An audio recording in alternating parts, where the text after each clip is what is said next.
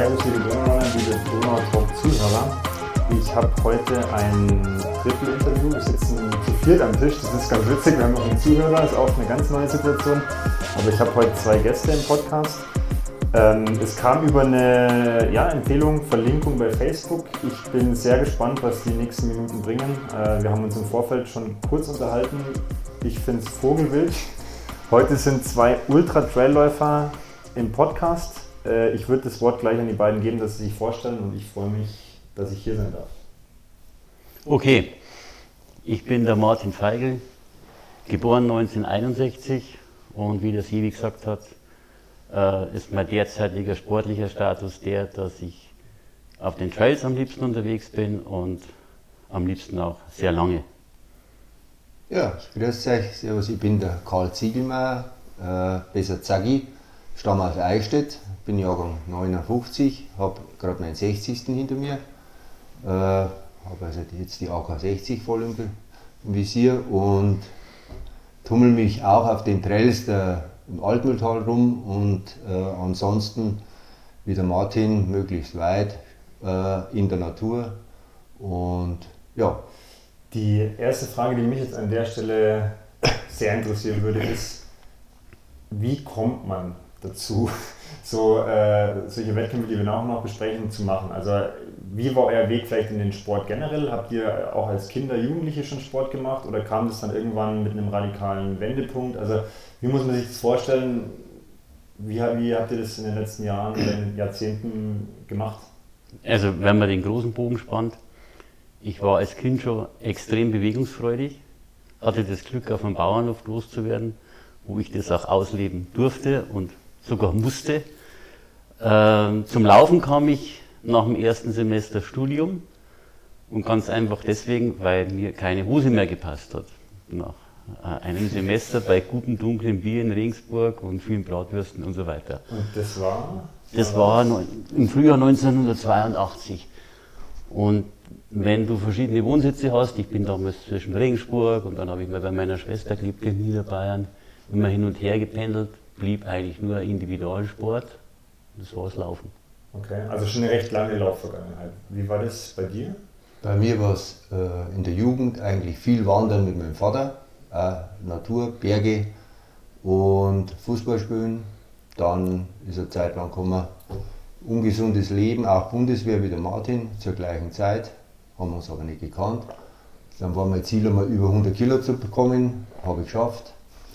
Dann äh, war ich am Arbeitssee, an der Kaserne draußen, dann habe ich die 100 Kilo auf 75 runtergespeckt. Dann ist sportlich eigentlich so mal so dahin gelaufen mit Fußball.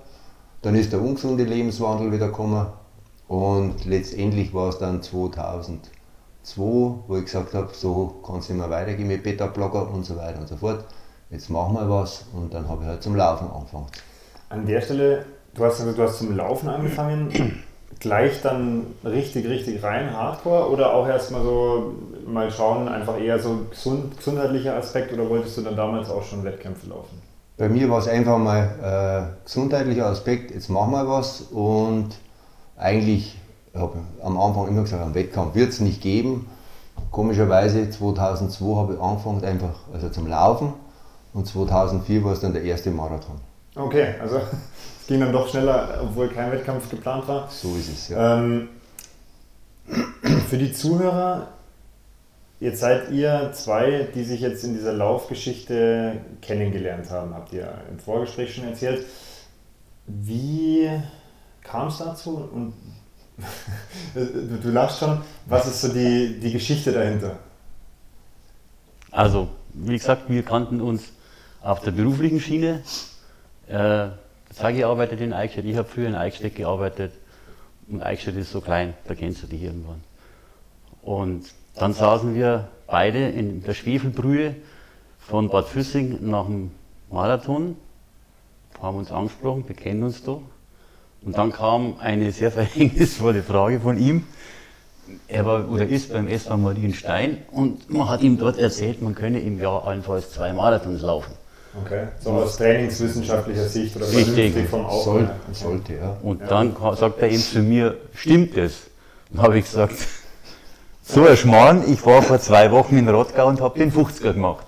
Und damit war für ihn der Weg auch vorgezeichnet, dass man einfach mehr als zwei Marathons im Jahr laufen kann. Bis zu dem Zeitpunkt bist du dann quasi immer schön so dein klassisches zweimal im Jahr Marathon oder auch nur einmal? Nee, das oder? war, ja, wie ich vorhin gesagt habe, 2004 war mein erster Marathon in Nürnberg. Ich glaube, dann habe ich im Oktober einen München-Marathon, den zweiten gemacht. Okay.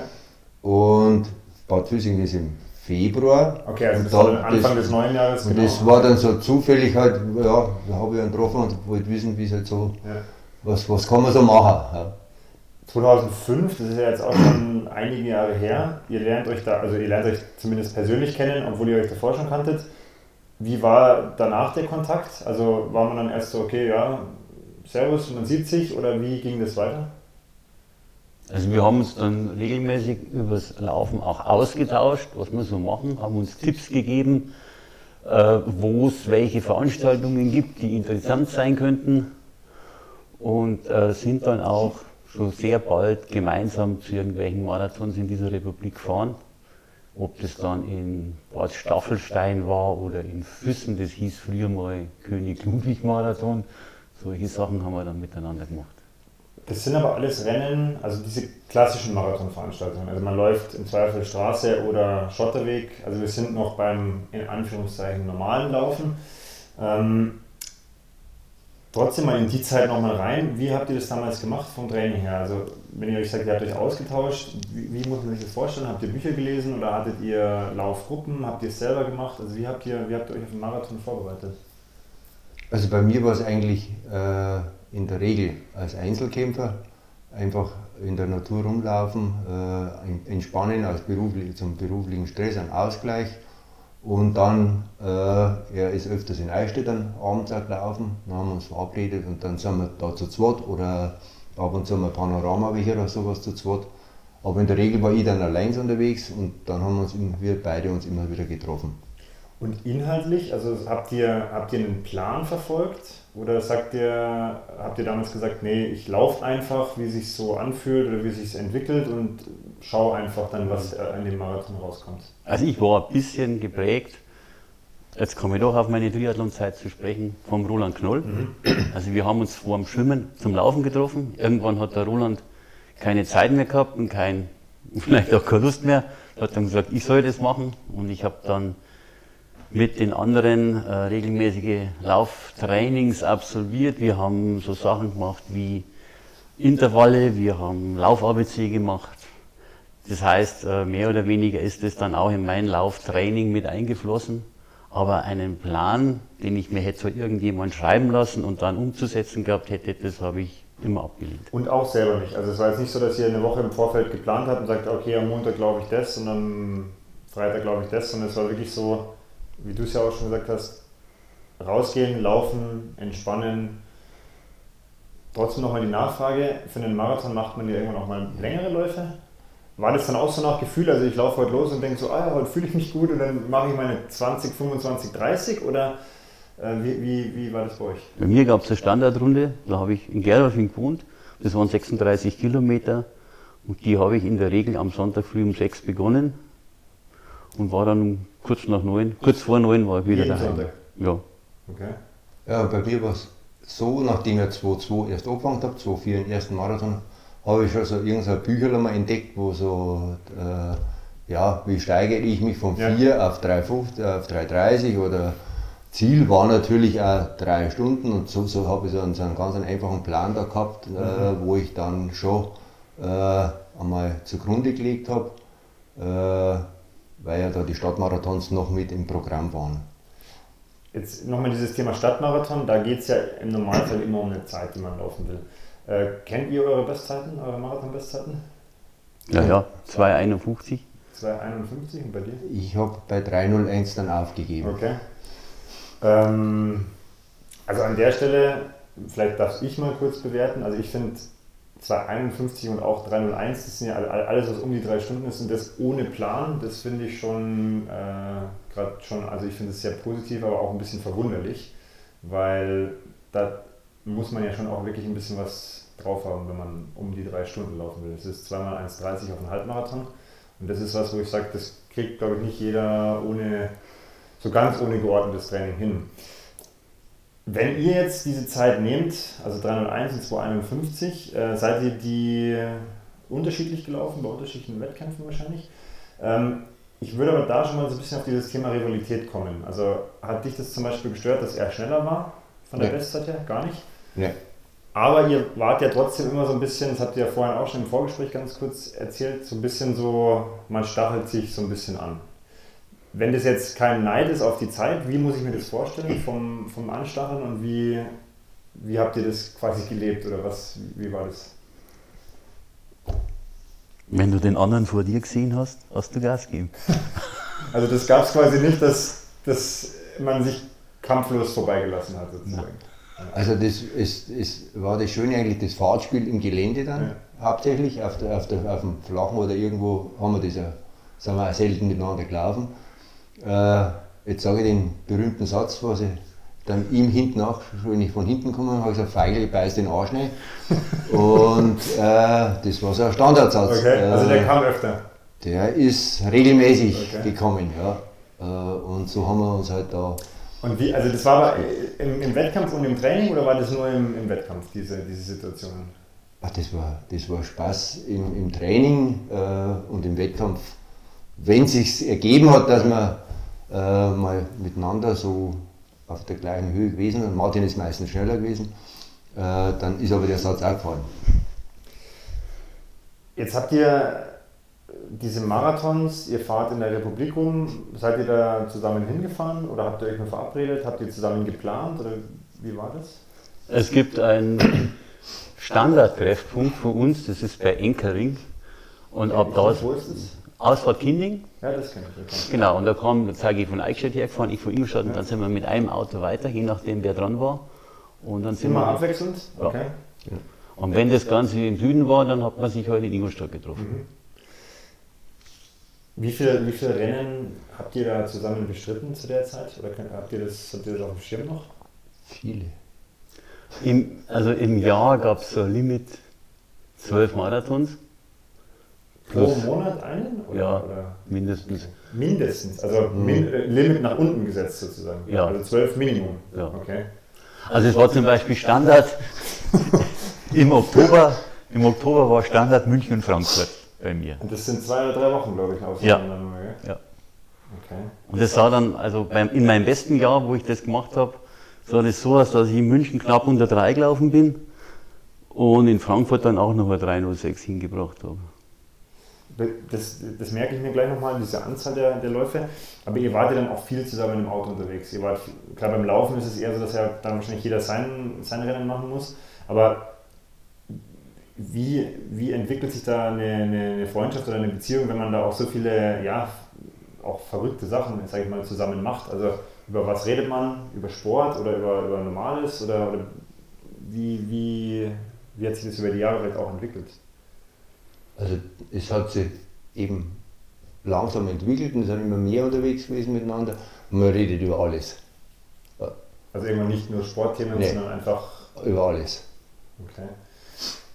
Diese, diese Minimum zwölf Mal, das war für euch beide.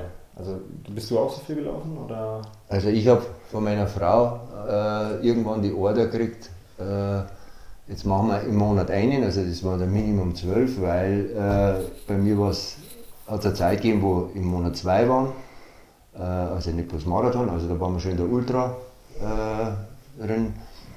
Äh, ja, es war ein Standardsatz bei uns im Verein, äh, denke jetzt an die Rotstaffel, wenn irgendwann ein Ausfall ist, ein Marathon ist immer, du brauchst bloß anrufen. Okay, also Äh, geht, es geht so quasi einfach mal locker am Sonntag. Genau, Okay. wenn es morgen ist, rufst du an. Ähm, jetzt ist es ja so, also ich bin ja Trainer und ich habe ja auch einen Lauftreff einmal die Woche, den ich mitbetreue und äh, also innerlich schlage ich jetzt nicht die Hände vor das Gesicht zusammen, aber es ist ja schon so, wenn man das hört, dann denkt man sich, okay, krass, weil es ist ja, also zumindest was die Trainingswissenschaft empfiehlt und das, was man so liest, jetzt nicht unbedingt das Standardrepertoire.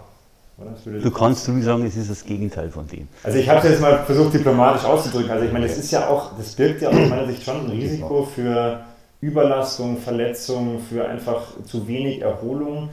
Ähm, jetzt dann nehmt, nehmt uns mal in die Zeiten rein, wo ihr sagt, okay, ihr seid dann Minimum diese 12 gelaufen. Wie lief das? Also wart ihr verletzt, wart ihr krank, lief das gut, lief das schlecht? Wie, wie hat man das auch aufgeteilt? Weil du sagst ja selber, okay, München und dann drei Wochen später Frankfurt. Das ist ja auch nicht ganz einfach, irgendwie vom Kopf her sich, darauf zu fokussieren, welchen laufe ich schnell, welcher ist dann vielleicht nur noch so als Mitnehmen.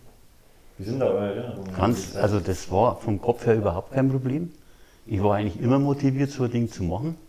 Und ich habe jetzt da ein wenig Taktik angewendet oder im Vorfeld mir überlegt, wie du sagst, was laufe ich wie, sondern Startschuss und los. Volles Rohr. Bei dir ähnlich? Bei mir war es ähnlich. Äh, jetzt denke ich an die Jahre 2009, 2008, 2009, 2010. 2009 war es ja so ein Jahr, wo ich, glaube 24, 25 Wettkämpfe gehabt habe, ähnlich wie der Martin. Marathons, oder? Nee, Ultra. Also das war Also so. Marathon Plus. Plus, also Marathon Plus. äh, das, ja, und äh, das war ähnlich, da war der UTMB zum Beispiel im wann ist er? Ah, Ende August, also mit 170 Kilometer und 10.000 Höhenmeter und dann die Geil. Woche drauf war ich dann im Karwendel und eine Woche drauf in München und bin 307 gelaufen. Okay, Äh, da ist ja dann der Marathon quasi nur noch Vor- oder Nachbereitung eigentlich bei solchen Strecken. Es, dann es ist sehr, sehr gut gelaufen zu der Zeit, aber wie du vorhin gesagt hast, bei mir ist dann 2010 war es auch noch ähnlich und dann ist aber auch, muss man ganz deutlich sagen, 2011 oder ab 2010 habe ich schon gemerkt, hoppala, jetzt musst du mal ein bisschen weniger machen. Das funktioniert nicht auf die Dauer. Äh, irgendwann muss eine Erholung her. Ja. Ähm, also ich, ich skizziere nochmal das Bild. Ihr, ihr fahrt im Auto zu zweit durch die Republik, äh, macht verschiedene Straßenmarathons. Da geht es ja dann immer irgendwie um die Zeit oder um diese 42,195. Wann war der Schritt, dass ihr gesagt habt, okay, das reicht nicht mehr? Also bei mir war das erste Hineinschnuppern in die Szene 2.5, diese berühmten 50 Kilometer von Rottgau, von denen ich da gesprochen habe, weil wir uns in Bad Füssing getroffen haben. Genau, der ist immer Ende Januar. Aber zum richtigen Ultraläufer geworden bin ich durch einen Schlüsselbeinbruch. Also ich war ebenfalls 2,5 auf dem Weg wieder nach Rot, wollte da zum vierten Mal starten und dann ging es nicht. Und man kann nicht schwimmen damit. Ich habe es versucht, es ging nicht. Und dann habe ich äh, gedacht, was magst du, bist konditionell gut drauf und habe dann den 100 Kilometer Lauf in Leipzig gefunden. Das ist ein 10 Kilometer Rundenkurs, total easy zu laufen. Und es war mein erster 100 Kilometer Lauf, den ich damals gemacht habe. Äh, mit lustigen Episoden, weil die, das Wettkampfzentrum nennt sich August Bibelkampfbahn und ist etwas, etwas archaisch Okay. äh, von seiner Struktur. Es hängen also noch in kyrillischer Schrift die, die Tafeln an der Wand. Aber es war mein schnellster, also ich bin damals äh, 8,36 gelaufen und das ist, äh, also für mich war das dann wirklich jetzt der, der Einstieg in das Ultralaufen, weil ich merke, ich kann das. Ich halte es aus, ich kann das. Von einem 50er in Rottgau direkt auf die 100 sitzt. Ja. Okay. Ähm, bevor wir gleich zu deinem Einstieg kommen, hast, wie hast du dich da vorbereitet damals? Also, Das war voll aus der Ironman-Vorbereitung Okay. raus. Also Also, ich fahre immer noch viel Rad, Ja, okay. weil das kompensiert. Ich bin jetzt nicht der leichteste Läufer, da kann man sehr viel machen.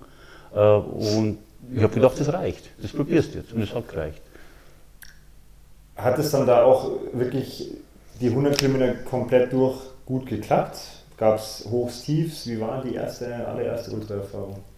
Es gab ein Tief, das war die neunte Runde. Also Kilometer 80 bis 80 90. ja? Mhm. Da habe ich subjektiv äh, gedacht, es geht nicht mehr. Und die zehnte Runde habe ich subjektiv gedacht, ich fliege. Und objektiv war es so, dass beide Runden sich um weniger als zwei Minuten unterschieden Okay, haben. also- Also das war alles im Kopf, aber körperlich lief es hervorragend. Okay. Danach auch keine Probleme gehabt, einfach 100 Kilometer abgespult und Nur zu fest gefeiert und deswegen ein bisschen Kopf gehabt. am Tag. okay, das, das ist. das lassen wir mal durchgehen an der Stelle. Wann war dein quasi Umstieg vom Marathon auf in Anführungszeichen eine oder irgendeine Ultradistanz? Ich habe jetzt gerade überlegt, welches Jahr oder wann es war genau Jahr, kann ich jetzt nicht sagen, aber es war eigentlich äh, die Folge von seinen Erzählungen, also Rottgau. Du musst, man fängt dann Ultra an in Rottgau, so hat es damals geheißen. Er war in Rottgau, dann habe ich kurz drauf, ich glaube ein Jahr oder zwei Jahre drauf, habe ich dann Rottgau gemacht und er hat sein 100 in Leipzig gemacht. Äh, ich habe mir dann kurz drauf in Ulm, die Ulmer Laufnacht eingeschenkt weil ich ein bisschen Natur dabei haben wollte.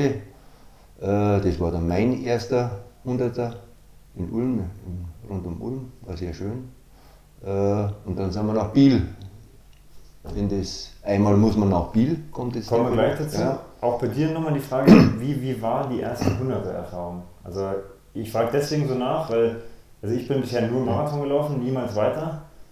Äh, ne, gelogen einmal beim Transalpinlauf waren es mal 50, aber das war so damals eine Jugendaktion. Aber also, wenn ich jetzt heute in eine Startlinie gehe und ich sehe da 100, dann würde ich mental erstmal auch nicht wissen, was und wie und ich hätte da kein, keine Ahnung, wie sich sowas anfühlt und auch keine, keine, keine Motivation zu sowas. Also wie war das damals, dass du gesagt okay, ich gehe da zum 100er, wie lief das Rennen, wie hat sich angefühlt?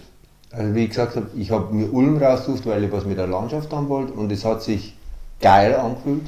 Äh, es äh, ist das gleiche Konzept wie Bild, nachts um 10 Uhr der Start. Äh, du läufst die ganze Nacht.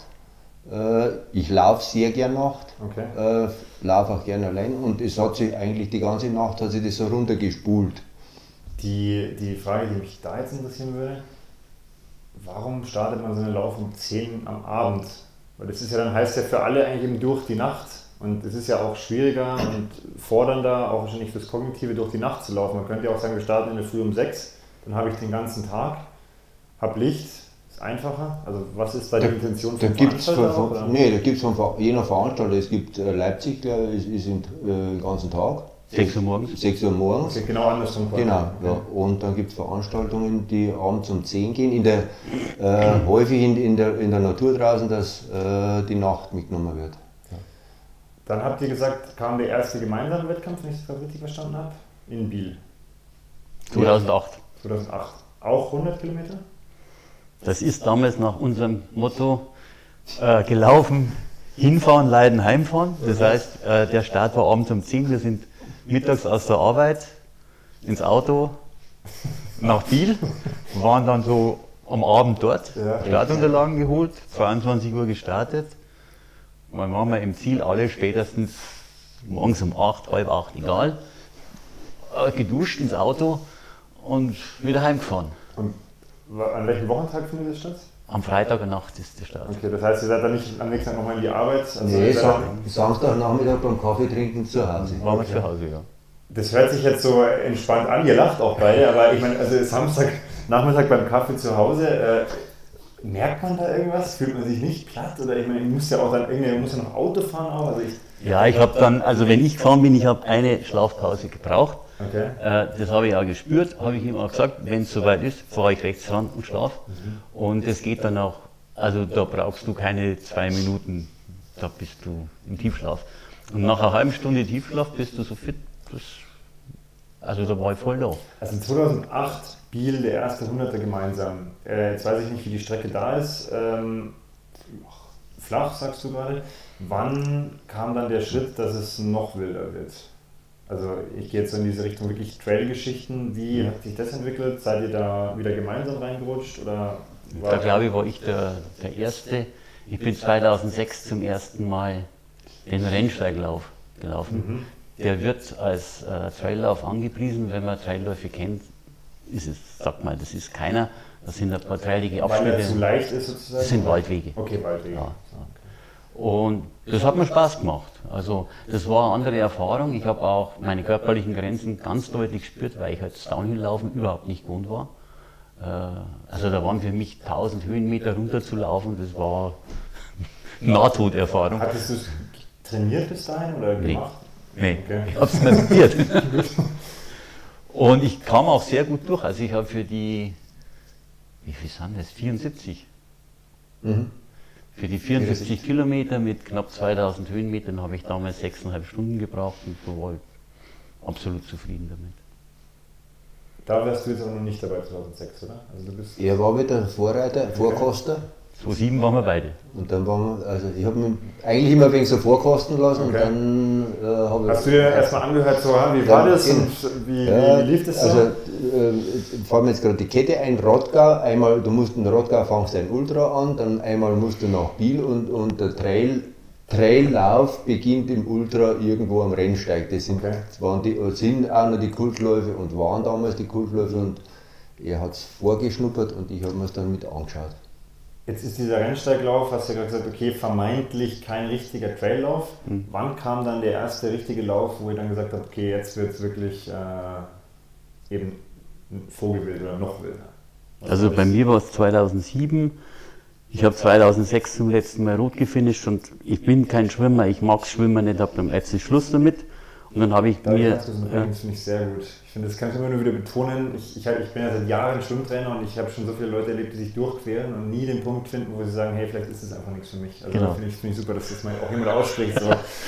Ja, ich meine, es ist meine Freizeit. Warum soll ich mich da mit Dingen beschäftigen, die keinen Spaß machen? Danke. Und dann, äh, dann habe ich mir den äh, Swiss Alpine K78,5 in Davos ausgeschaut. Und das war mein erstes äh, Hineinschnuppern in einen Ultra Trail, auch wenn der auch äh, easy Abschnitte dabei hat. Auf 2,6 hoch, äh, einen Panoramaweg rüber, du querst ein Schneefeld, du läufst Pässe runter. Da habe ich dann zum ersten Mal gespürt, boah, jetzt bin ich da, wo ich hin will. Das ist die Bergwelt, das ist es. Das, lass uns da kurz äh, stoppen. Also du hast gesagt, das ist das, wo du hin willst. Sind es die Berge? Ja. Ist es diese landschaftliche Komponente? Ganz klar sagst du ja. Ganz klar. Okay. Dann dazu eine Folgefrage, weil ich habe mir das gerade vorgestellt, du fährst nach Davos, rennst da auf irgendwelchen Hügelketten rum, Schnee, Geröllfelder. Das kannst du ja hier in der Donauebene nicht simulieren oder trainieren. Hast du dann diese, diese Erlebnisse wirklich da rein bei den Wettkämpfen oder machst du dann auch ab und zu mal so, sagst, okay, du fährst mal irgendwie selber in die Berge oder, oder ihr fahrt selber in die Berge und trainiert sowas auch gezielt? Oder? Also 2007, das kann ich ausschließen. Wir haben damals schon Panoramaweg entdeckt gehabt. Hier im Hier. Okay. Und ja, ich meine, wenn du 20 mal 100 Höhenmeter rauf und runter ballerst, äh, hast du auch einen Trainingseffekt. Kommt man auch auf 2000. Das ist so. Ist so. Habt ihr sowas gemacht? Ja. Also 20 mal 100 Höhenmeter. Ich bin einmal 25 Mal nach Schloss Ansberg rauf und runter. Und ich habe dann schon Angst gehabt, dass die irgendwie einen Psychiater holen für mich. Ich kenne das nicht, also da muss man, ist man da, läuft man noch irgendeine Ortschaft durch? Oder? Das ist bei der Kirche von Ansberg. Okay. hoch. Der Schmetterlingsweg. Gibt es dazu irgendwelche Strafverfalls oder irgendwas? Das, das, wenn man ja irgendwo hochlädt, dann wäre es ja auch super witzig, weil da würde ja jeder wahrscheinlich irgendwann sagen, was, mal, was ist denn da eigentlich los? Also, wahrscheinlich ist es mittlerweile ja Segment, ja. Okay. Ich weiß es nicht. Hast du sowas auch gemacht? Also äh, bei mir war es der Panoramaweg, nachdem, okay. nachdem ich in Eichstätt wohne ja. und der vor der Haustür ist, äh, habe ich mich da ausgetobt. Äh, äh, unter anderem mit dem Zug halt nach Gunzenhausen hinauf und die 90 Kilometer nach Eichstätt runter. Oder Startet der in Gunzenhausen? Oder? Der Panoramaweg beginnt in Gunzenhausen äh, und die, die Etappe haben wir dann fällt mir gerade die lustige Sache, am Karfreitag haben wir uns in der kurzen Hosen bei eises Kälte im Zug, im Zug reingesetzt. Die Leute, die im Zug gesessen sind in der Früh um 6 Uhr, haben gesagt, irgendwo stimmt da was nicht. Und wir zwei sind nach, äh, nach Gunzenhausen und haben uns da auf den Weg gemacht und sind dann die 90 Kilometer nach Eichstätt runter. Ja, und äh, dann habe hab ich praktisch alle so Etappen äh, am Panoramaweg gemacht und da bin ich dann wieder, ich habe vorhin am Anfang gesagt, ich bin viel gewandert in die Berge und die Natur ist einfach, äh, da ist man dann von dem Marathon auf äh, die drei Stunden waren erledigt, äh, bin ich dann auf die Natur auch gekommen, äh, jetzt machst du es in der Natur, äh, das macht viel mehr Spaß. Ähm, jetzt habe ich eine Frage, die möchte ich gerne an der Stelle stellen. Und zwar, jetzt kennt ihr beide den Panoramaweg ja relativ gut. Äh, vor zwei, also zwei Episoden zuvor habe ich mit dem Christopher von Stelzer äh, gesprochen. Der ist eigentlich Hindernisläufer, der macht so Getting Tough und wo man so klettern muss und Hangeln und alles Mögliche. Und der hat als Projekt für sich angekündigt, hat er auch quasi mittlerweile jetzt veröffentlicht, der möchte den Panoramaweg von Anfang bis Ende nonstop laufen mhm. und da eine Bestzeit aufstellen. Jetzt seid ihr ja, sag ich mal, Veteranen auf dem Gebiet. Wisst ihr, ob das jemals schon jemand gemacht hat, den komplett zu rennen? Und falls ja, also das würde mich jetzt nur interessieren, ob, ob ihr das wisst. Und wenn ihr jetzt sagt, es gibt niemanden, was würdet ihr glauben, was braucht man ungefähr von, von Anfang bis Ende? Also bekannt ist mir nichts, dass das jemand bis jetzt gemacht hat. Äh, für mich ist schon lange ein Traum.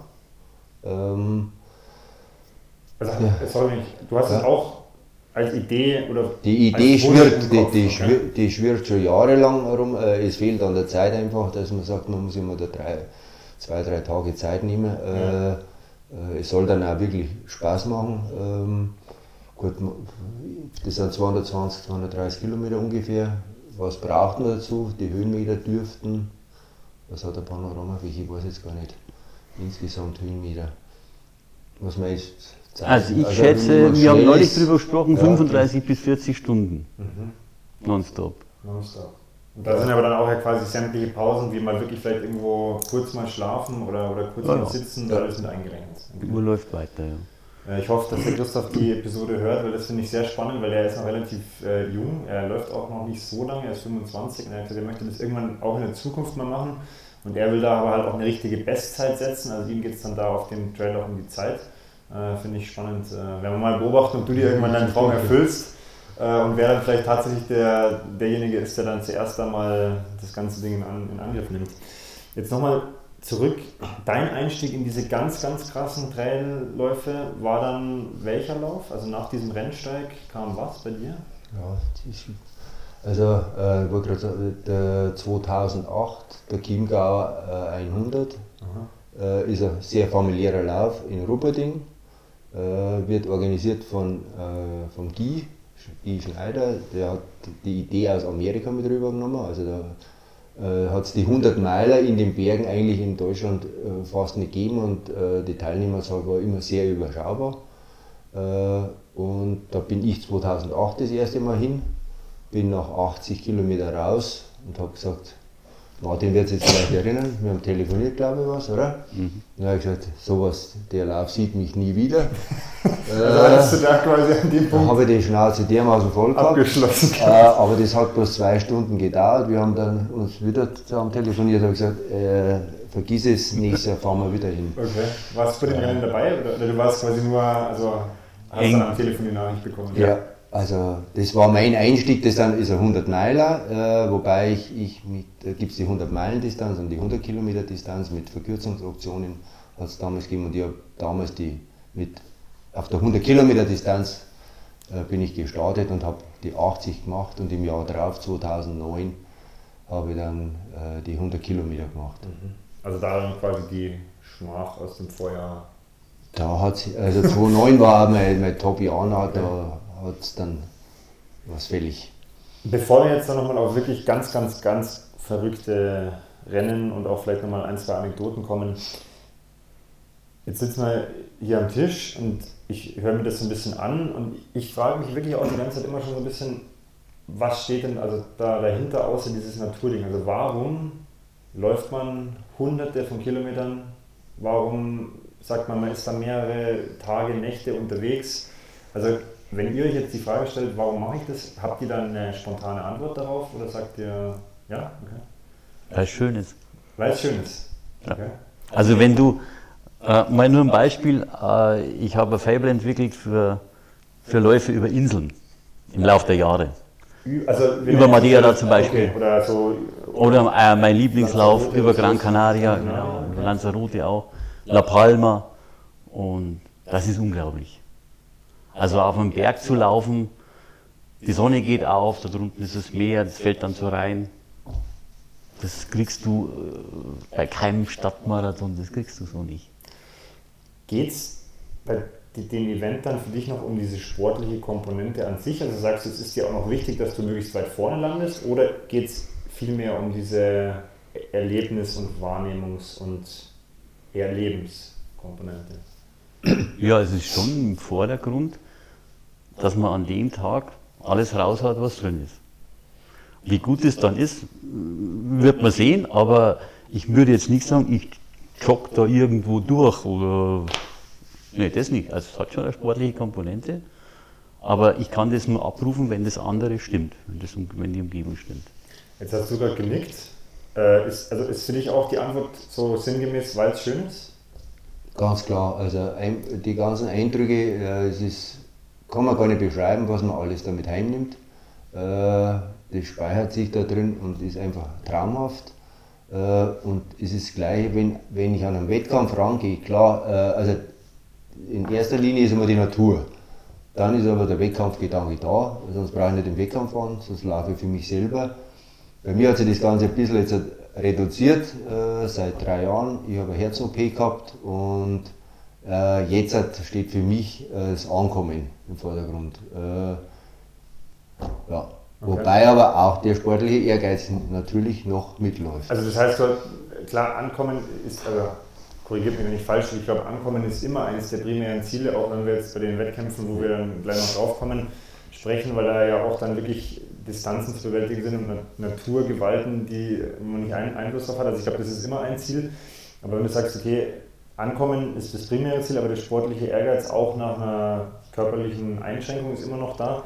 Wie lebt ihr den? Ich frage jetzt wieder ganz, ganz blöd nach. Ich bin jemand, ich laufe einen Halbmarathon und will meine Bestzeit knacken. Ich laufe einen Intervall und will eine bestimmte Zeit laufen. Also ich habe keinen Einblick in in was, wie man eine sportliche Leistung für sich selber misst, auf Strecken, wo man ja zum Beispiel gar nicht weiß, was erwartet mich an Wetter oder wie wird es denn vom Untergrund regnen. Es ist, also es ist ja irgendwann schwer messbar, wenn ich sage, ich laufe 75 Kilometer, was ist denn dann eine gute Leistung oder Zeit? Also wie, wie ordnet ihr das für euch ein?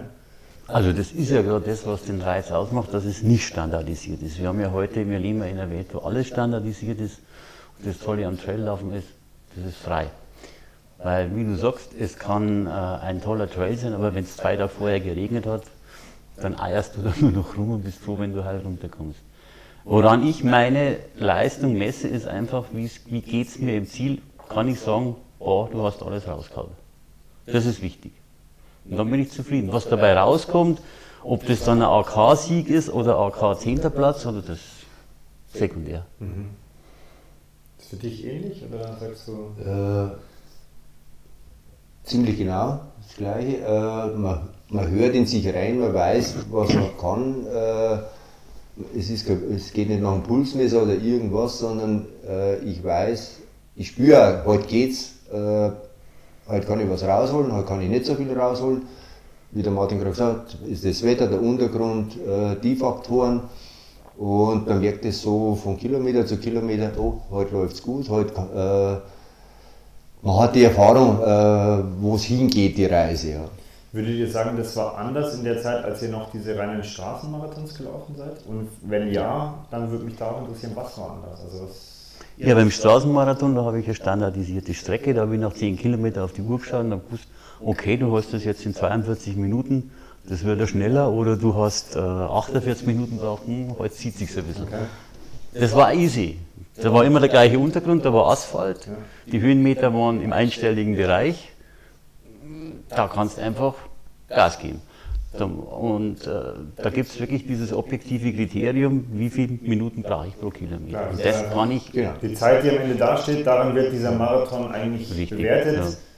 Dann kannst du vielleicht als Läufer noch sagen, es waren viele Zuschauer, es war eine schöne Strecke, aber das war es dann schon. Also das ist ja eigentlich das, genau. was da immer steht, ist die Zeit im Endeffekt. Genau. Und irgendwann ist man das Ganze überdrüssig. Du hast dann schon so viele Stadtmarathons gemacht und das wirst du auch noch erleben. Aber im gewissen Alter wirst du nicht mehr schneller. Du hast auch keinen Bock mehr, die Adam-Smith-Straße in Ingolstadt als Intervall fünfmal hintereinander raus. Ja, das war meine Intervallstrecke vom Livepark weg. Adam-Smith-Straße runter, kurz getrabt, wieder rauf, runter, wieder rauf. Das magst du irgendwann nicht mehr. Ich will dann einfach nur noch, wie ich gerade schon zum Schwimmen gesagt habe, in meiner Freizeit Dinge tun, die mir Spaß machen. Also gehe ich in den Wald und laufe. Jetzt versuche ich mal ähm, zwei Rennen kurz zu skizzieren aus meiner Sicht. Ähm, wir hatten auch schon im Vorfeld ganz kurz drüber gesprochen.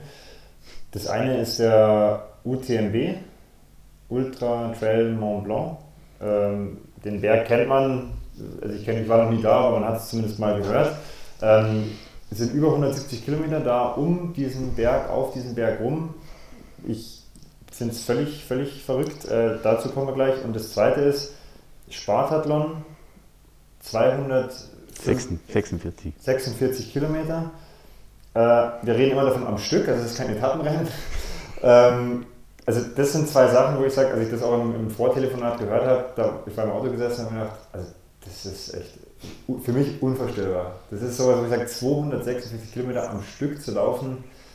Pff, äh, ja, also Vielleicht lass uns das mal so ein bisschen durchgehen. Ich weiß jetzt nicht, wer für welchen Lauf der Experte ist, aber vielleicht kann der eine über den einen und der andere über den anderen laufen. Der andere kann so ein bisschen ergänzen. Ähm, wie, wie muss man sich diesen UTMB erstens vorstellen? Wie kommt man da hin? Und was erwartet einen dann vor, während und nach dem Rennen? Also mir war es vergönnt, äh, dass ich einen Startplatz 2009 schon gehabt habe, also vor Martin. Äh, da war der ganze Hype mit äh, Verlosung etc., wie es heute das Thema ist. mittlerweile sind wir ja da bald bei Ironman-Niveau. also habe 2009 ein, einfach relativ einfach einen Startplatz bekommen.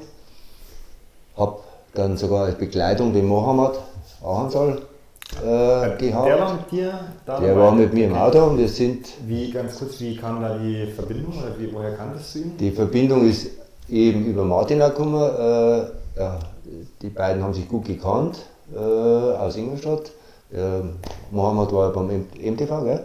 Ja, mit der Ingolstädterin verheiratet. Mit der Ingolstädterin verheiratet. Wir sind ab und zu, haben uns dann privat getroffen, sind dann am Panorama-Weg mit, äh, mit Mohammed okay. stücklerweise unterwegs gewesen, war sehr interessant. Äh, äh, die Gazelle und wir die äh, Elefanten. Wie hat, wie, du, du lachst, wie, wie, wie, muss man sich das vorstellen? Wie hat er das damals erlebt? Oder gibt es da ein zwei, ein, zwei witzige ja. Geschichten dazu? Also äh, da merkt man halt, wie man immer sagt, der eine hat es und der andere hat es nötig, der Mohammed hat es nicht nötig gehabt. Der hat uns nie demonstriert, was wir für Luschen sind im Vergleich zu ihm sondern der hat das gerne gemacht und das mit uns da, natürlich war der unterbelastet im Vergleich zu uns, logisch, aber es war schön. Der ist, glaube ich, 1,5 Halbmarathon oder sogar schneller gelaufen, kann das sein? Ja, das könnte sein. Unter 1,10 jedenfalls, ja, in seiner besten Zeit. Mehrfacher Marathon des Sables-Sieger gewesen. Ja. ja. Und äh, das war, war ganz nett, immer. Und der hat aber auch gesagt, nee, das passt für mich, ich trainiere mit euch, ist alles, alles, alles cool, also war kein, ja. kein Problem. Gut, so kam die Verbindung und der war. Der hat auch einen Startplatz gehabt, war einge beziehungsweise war eingeladen äh, nach Chamonix. Und wir haben uns dann miteinander auf den Weg gemacht. Und ja, ich habe einfach bloß, bloß immer von dem Mythos UTMB, UTMB, äh, habe eigentlich äh, solche Latten im Vorfeld nicht gehabt. Chiemgau die 100 Kilometer. Ja. ja, und dann hat. Ich muss dich unterbrechen. Ja. Du hast gesagt, okay, Chiemgau waren ja 100 Kilometer und du, du fährst dann zu einem Wettkampf, sitzt im Auto und du weißt, okay, da kommt ja wahrscheinlich noch krasseres Terrain auf mich zu. Das wird noch bunter, was die Strecke angeht. Also es sind 170 Kilometer, die. Ähm ich gleich aus. Ich mache mal kurz Pause. Kann man schneiden. Alles gut. Das schneiden wir raus. Ist denn das? Also eine Kaffeemaschine.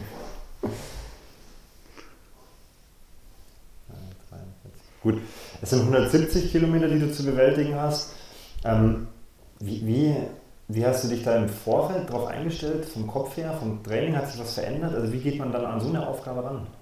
Also Punkt 1 war, mir ist in dem Jahr sehr gut gegangen. Ich habe beim Chiemgau gemerkt, äh, es müsste machbar sein. Ich war heiß auf den UTMB, äh, weil ich einfach einen Startplatz bekommen habe. Das, das, du kriegst nur nicht so einfach und äh, dann haben wir, ne, bist gut drauf, nimm die Chance. Äh, war sehr gespannt, wie du gerade gesagt hast, wie es laufen wird. Äh, und wir hatten das Glück, dass ein Bombenwetter war. Ja, und dann habe ich mir eigentlich ziemlich, ja, ich war geil auf den Lauf. Dann habe ich mich auf die Strecke gemacht. Und es ist super gut gelaufen, äh, gehört dazu. Ich habe keine, überhaupt keinerlei Schwächen gehabt, ich war nicht müde. Äh, es ist unbeschreiblich. Nimm uns auf diese Strecke mal mit. Was muss man bewältigen? Was, was hat man dabei? Wie, wie läuft das Rennen ab? Gut, äh, neben der vorgeschriebenen Pflichtausrüstung äh, hast du deine Gels dabei, äh, Du hast Versorgungspunkte, alle Martinhöfen, alle 20, 25 Kilometer äh, ist eine Verpflegungsstelle. Du hast deine Kleidung dabei für die Nacht, wenn es kalt wird, äh, aber diese Pflichtausrüstung, ja. Und ich bin damals noch ohne Stöcke Das gibt es heute fast gar nicht mehr, äh, dass man sich da. Weil es damals noch keine gab oder weil das Äh, es, dein Ding war? oder? es war noch gar nicht so üblich, dass man mit Stöcken gelaufen ist. Also es war noch die Minderheit, die mit Stöcken in den Berg unterwegs war. Mein Bild von heut, heutigen Trailläufen hat es ja gefühlt jeder jetzt. Ne? So ist es, wenn es also keine Stöcke Dann äh, bist du da hat sich. Genau. Äh, Das hat wie- sich eigentlich okay. und- Wie lauft ihr heute? Immer noch ohne oder mit? Also in der Regel laufe ich mit. Jetzt letzt, Son- letzten Sonntag war Ausnahme, weil ich momentan ein bisschen Schulterprobleme habe. Ja. Da habe ich sie weggelassen. Und ich habe mich seit letztem Jahr umgestellt auf Stöcke. Okay, also Ja. auch erst seit letztem Jahr. Ja. Bis zum Schluss quasi immer noch Ich im hab- Feld hab eigentlich haben gesagt, angeschaut, was sind deine, was sind Äh, nachdem ich jetzt auch langsamer bin, äh, man kann sich ab und zu auf die Stöcke aufstützen und, und kann es bequem machen. Also es hat auch so einen Erholungseffekt mittlerweile. Ja. Nochmal zu dieser Strecke. Was muss man da bewältigen?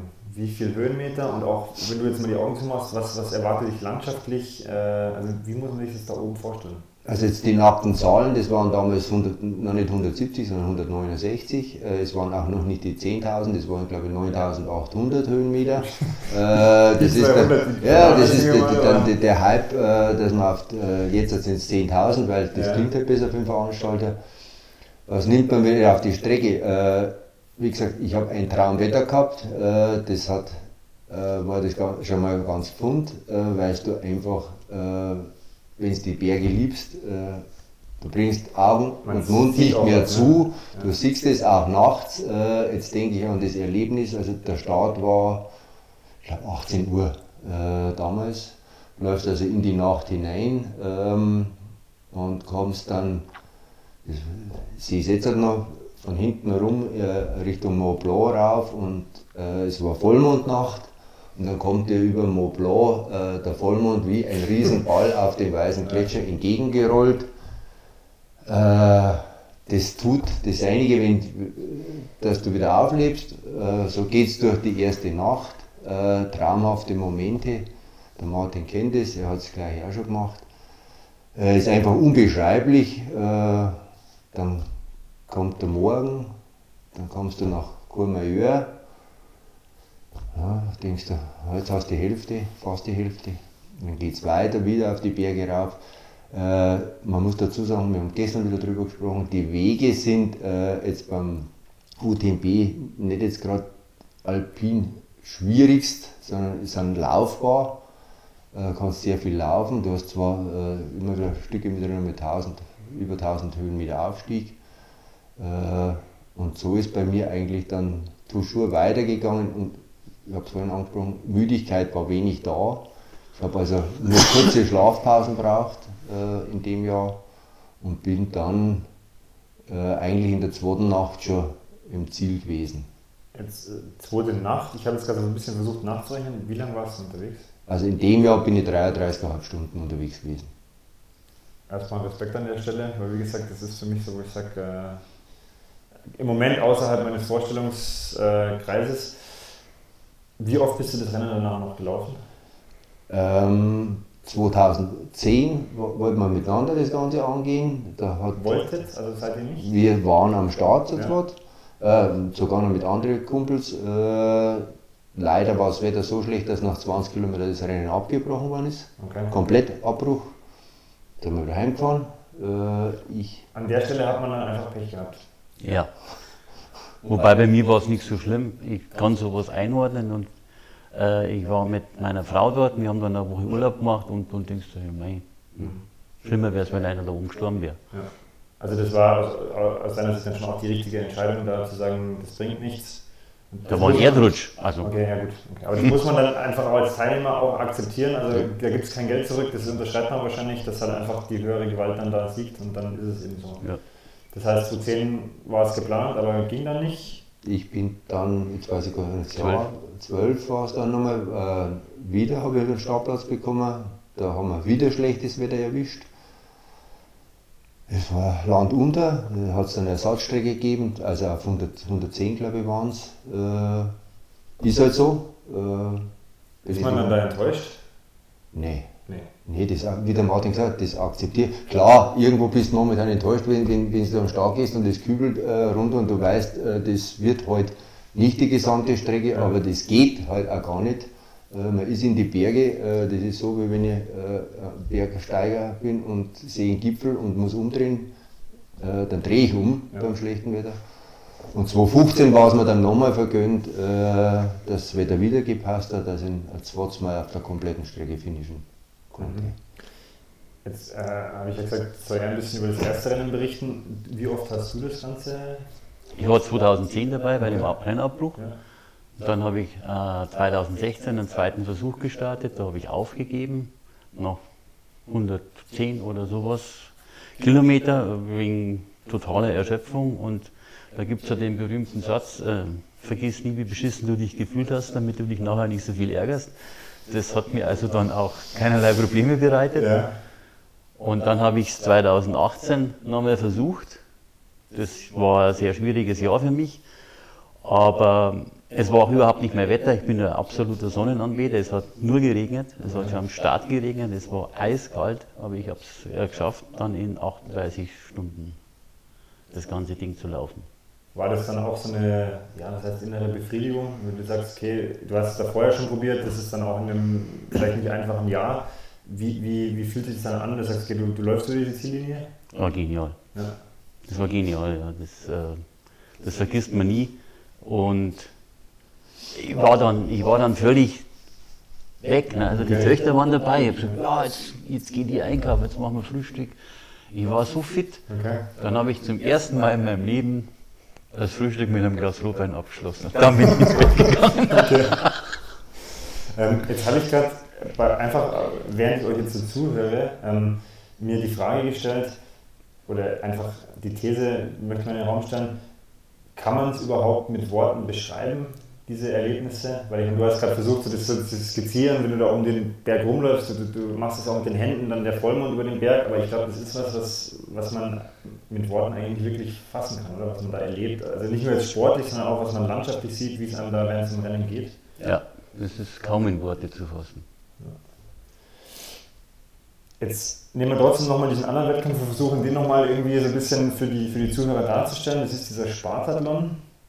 Ähm, wie kommt man auf so eine Idee, dann nochmal einen Schritt weiter zu gehen? Warum? Wieso für 250 Kilometer fast? Also was steht da wieder dahinter? Ja, es gibt eine deutsche Ultralaufvereinigung und über diese kam ich in Kontakt mit diesem Lauf, dass es den gibt.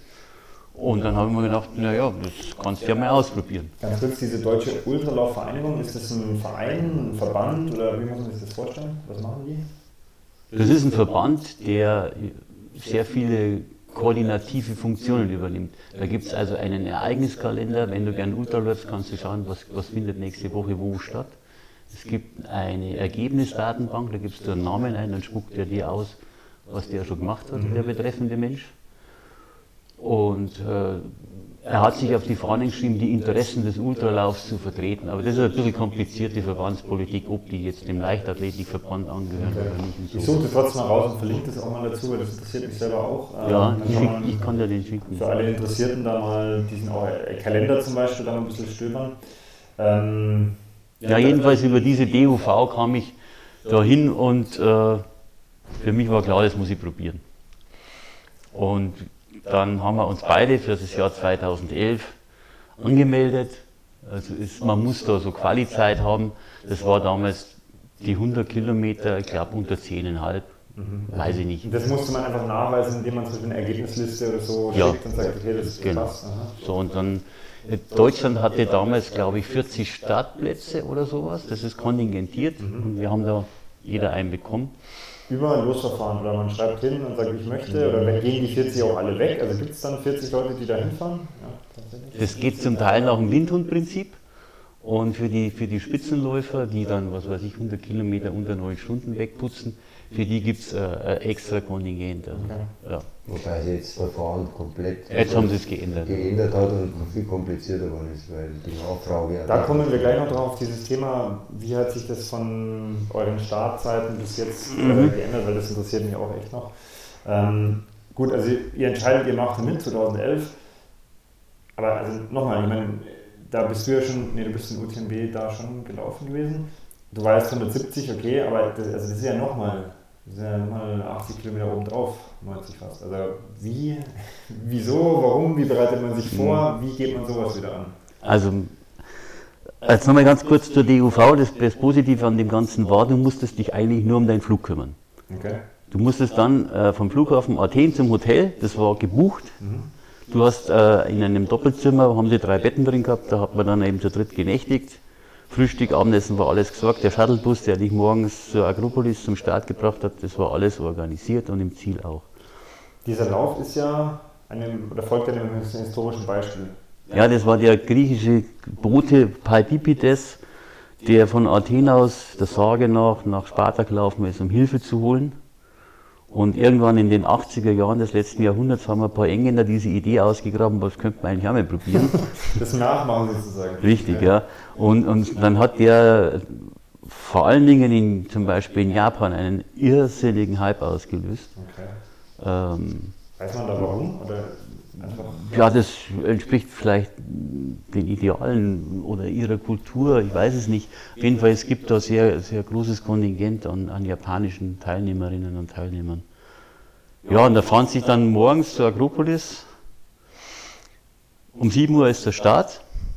Du läufst los und es kommt dann eine Strecke, also wenn wir jetzt immer, wir haben jetzt immer über die Schönheit der Laufstrecken gesprochen in den Bergen und hier muss ich jetzt über das Gegenteil sprechen. Äh, Du läufst dann auf der Stadtautobahn, auf dem ist das Standstreifen. gesperrt? Nee, also das ist Verkehr. Da ist voller Verkehr, es ist also noch nicht mehr richtig abgesichert.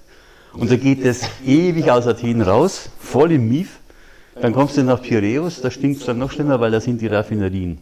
Da hast du Kilometer 20 vielleicht. Okay, das heißt schon mal ein richtig unangenehmer Start. Dann wird es richtig schön, dann kommt eine, diese alte Küstenstraße, da haben sie jetzt oben Autobahn nach Korinth gebaut und unten schlägelt sich die am Meer entlang. Die ist kaum befahren, ist angenehm zu laufen. Korinth ist, glaube ich, Kilometer 80. Dann fehlen ja immer noch 160. So, dann, 165, genau. ja. Da gibt es den ersten strengen Cut-Off, ich weiß es nicht, wo der ist, aber ich habe unterm Hinlaufen, da gibt es ja unheimlich viele CPs, habe ich gemerkt, CPs sind die äh, Critical Kontrollpunkte und äh, du brauchst da auch nichts mitzunehmen, da gibt es überall was zu essen und zu trinken, wenn man das alles verträgt. Habe ich gemerkt, also meine Spanne zum Cut-Off wird immer größer, ich habe da kein Problem. Dann bin ich nach Korinth, geht es dann Das war ein rein, Rennen, wo ihr beide gelaufen seid. Ja. Also aber ich habe ihn dann aus den Augen verloren. Okay, das heißt, du bist vorgelaufen und du. Bin mit dem Bus Da kommen wir, dann wir noch dazu. Dann äh, läuft man über die Peloponnes, das ist ein sehr schöner Streckenabschnitt. Dann wird es Nacht und ich glaube, das ist bei Nemea, wo es Nacht wird. Und dann gibt es eigentlich das einzige alpine Stück, das ist der Sangaspass. Der ist mit irgendwelchen grünen Knicklichtern notdürftigst ausgeschildert. Ich habe halt eine Stirnlampe dabei gehabt und bin dann nachts auch mit einem Rucksack gelaufen. Dann ging es drüben wieder runter. Dann bin ich in den Samstagmorgen reingekommen und dann habe ich angefangen mit meiner Katze zu reden und dann habe ich festgestellt, die ist gar nicht da. Und dann war mir klar, dass mit mir irgendwas nicht ganz in Ordnung sein kann. Kurz, ich musste kurz schlutzen, weil ich mir dachte, äh, war Ja. habe ich schon richtig verstanden? Ja. Ja, okay. Also das heißt, da war dann so Da war mir dann klar, da stimmt was nicht. Und dann hat ein anderer Läufer zu mir gesagt, du pass auf, du läufst Schlangenlinien, da vorne kommen wir jetzt dann auf die Hauptstraße. Also dann habe ich halt ein paar Minuten geschlafen in der Hofeinfahrt. Und mich da reingelegt. Ein paar Minuten? Also stellst du dann Nee, du wirst zum Schüttelfrostbach. Du kannst dich darauf verlassen. Du legst dich hin. Das ist so. Du legst, du legst dich hin und der Körper kühlt aus, weil der ist ja erhitzt. Du liegst da in der Früh, da auf dem, auf dem Pflasterboden. Das dauert 10 Minuten, Viertelstunde, dann bist du total kalt. Dann wirst du wieder wach. Also nochmal ganz kurz, dass wir die Situation nochmal wirklich nochmal spiegeln. Du hast eh schon leicht fantasiert, Ja. legst dich dann hin, wirst von deinem eigenen Schüttelfrost wieder wach und da hast du dann wie viele Kilometer noch vor dir gehabt? Nur noch 60, 70 schon. Du Ja, sagst nur noch, also ich finde, oder hast du gesagt, oder schon noch? ja schon. Schon Ja. noch, okay, ich habe gedacht, nur noch, also äh, an dem Punkt mal ganz kurz die Frage, es ist ja nicht ganz ungefährlich, sage ich mal, oder? Also wenn man anfängt Sachen zu sehen oder sich mit, mit Dingen zu unterhalten, die nicht da sind und dann auch wirklich so, so Schüttelfrostsymptome beim Schlafen, wie steht ihr, also ich muss jetzt in den Cut hier kurz machen, wie steht ihr generell zu diesem Thema Gefahr bei solchen Läufen? Wie weit pusht ihr euch da und könnt ihr dann immer noch sagen, okay, so weit und nicht weiter? Wie das Gefühl habe ich. Also ich habe das auch sehr, selber eben gemerkt, hoppla, du sprichst hier mit äh, deinem Kater, aber der ist wohlbehalten zu Hause in Good Old Germany. Also Martin, raus. Dann habe ich halt geschlafen. Und danach war ich wieder fit. Und dann bin ich an die nächste VP gelaufen, habe Kaffee getrunken oder Cola, was die da hatten, keine Ahnung. Und dann begann eigentlich ein ganz schrecklicher Teil. Das ist dann die Hauptstraße, die nach Sparta führt. Du läufst also entgegen dem Verkehr, so wie man das so macht. Da kommen die Autofahrer entgegen, der hat da die Cola-Büchse, da winkt er dir, denkt man, lenk du mal lieber. Und auf der anderen Seite, im Straßenrand, liegt aller Müll, den man irgendwie entsorgen kann. Das heißt, es stinkt Gott erbärmlich. Und da war für mich klar, erstens, ich gebe nimmer auf, weil ich war schon ziemlich weit und ich fahre hier nie wieder. Und ich habe es dann nach 32 Stunden und 40 Minuten, glaube ich, habe ich es dann geschafft gehabt. War ich dann in Sparta. Da lief mir dann ganz am Schluss, an, am Ortsrand von Sparta, bekam ich Nasenbluten. Da habe ich mir gedacht, ich kann ja jetzt nicht da, ja, so wie, wie von Rambo getroffen, da reinlaufen, da habe ich mir auch mit den Servetten, die die da hatten, so eine Art Tampon gepasst und bin dann ganz piano da rein, dass das, dass das alles hält. Und es gibt dann das Bild von mir, also du musst da dann im Ziel dem König Leonidas, das ist der, der Spartanerkönig, auf den Fuß klopfen. Das ist eine riesengroße Bronzestatue. Und das muss man machen, weil sonst. Da, da bist du im Ziel. Also, das ist das wenn, Finish sozusagen. Wenn du die Stufen vorher nicht schaffst, hast du keine Chance, nehmen sie dich noch als Rennen. Okay. Und das siehst du dann bei mir in der Nase, das ich, aber ich habe, also ich war nicht blutverschmiert. Ja.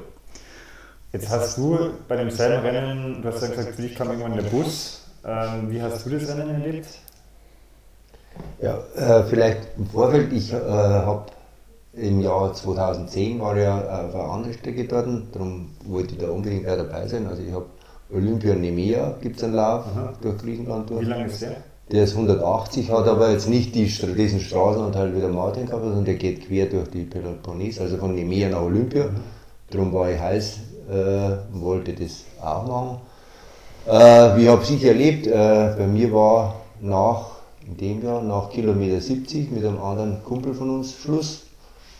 Äh, ja, da setzen sie dich dann im Bus rein äh, und du machst den Rest der Strecke im Bus. Man, muss die, also man fährt die Strecke dann quasi. Du fährst dann ins, von, Ziel. ins Ziel mit dem Bus, du fährst dann an allen Läufern, äh, Läufern noch vorbei, äh, soweit es ist von der Zeit her. Das war in dem Jahr und dann war ich halt an der Ziellinie und habe im ganzen, das war glaube ich das Jahr, weil ich war in der Früh um sieben ja dann schon in Sparta, dann kommt der harte Teil, du stehst an der Zielgeraden und es kommt einer nach dem anderen und äh, du stehst von sieben bis abends um sechs. Also das habe ich mir eingeschenkt. Okay. Äh, das, ich, also das, wollte ich miterleben, wenn ich schon dort bin, äh, nicht um zu leiden, sondern einfach, äh, es ist gigantisch, wenn du dann die Leute, die da nach dieser äh, Tour da ins Ziel einlaufen, das ist ein äh, paar hundert Meter geht die Straße von unten, du siehst den Leonidas da oben ganz schwach. Von mir, ich, äh, und du siehst die da wirklich da raufmarschieren alle. Äh, es war gigantisch, ich konnte aber am nächsten Tag keinen Ton mehr reden. Ja, und weil? Weil ich all jeden Einzelnen okay, angefeuert habe. Ich habe jeden Einzelnen, äh, das, äh, äh, das hat auch jeder Einzelne verdient, wenn ich da dort stehe.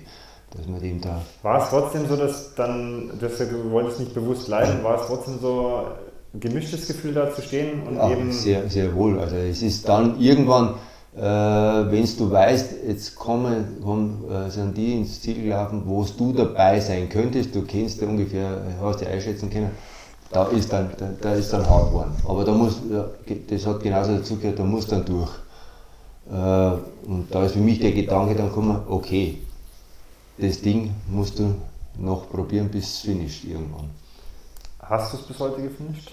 Ich war viermal dort, äh, ich habe es nicht gefinisht, aber ich habe auf die viermal genau die 240 Kilometer äh, äh, gepackt. Ja. Jetzt kann man sich ausrechnen, was ich also ich habe viermal DNF, mhm. äh, einmal schon bei 20, da habe ich Burnout gehabt. Das sind die ganzen Sachen, die längste, ich bin nicht über 80 Kilometer, über, nicht über Korinth herausgekommen. Jetzt kommt natürlich bei mir wieder der ganz, ganz rationale Sportler und sagt, ja okay, jetzt hast du es viermal nicht geschafft. Wann kommt das fünfte Mal? Nicht mehr. Okay. Definitiv. Äh, ich war nochmal bei dem anderen Lauf. Ja. Äh, ich habe einfach gemerkt, der Lauf setzt dich, hat da Grenzen.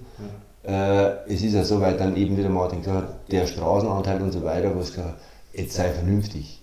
Äh, also viermal Unvernunft. Oder, ja. Aber das kannst du dann auch guten Gewissens sagen, ist jetzt abgehakt, Da ist der kein, Haken. Nee. kein Nachtrauen mehr und das passt jetzt auch, Ist erledigt. damit gemacht. Ja. ähm, jetzt würde mich noch ein Aspekt dieser ganzen Läufe interessieren und zwar, ähm, wir haben ja vorhin schon gesagt, okay, es sind auch Grenzerfahrungen.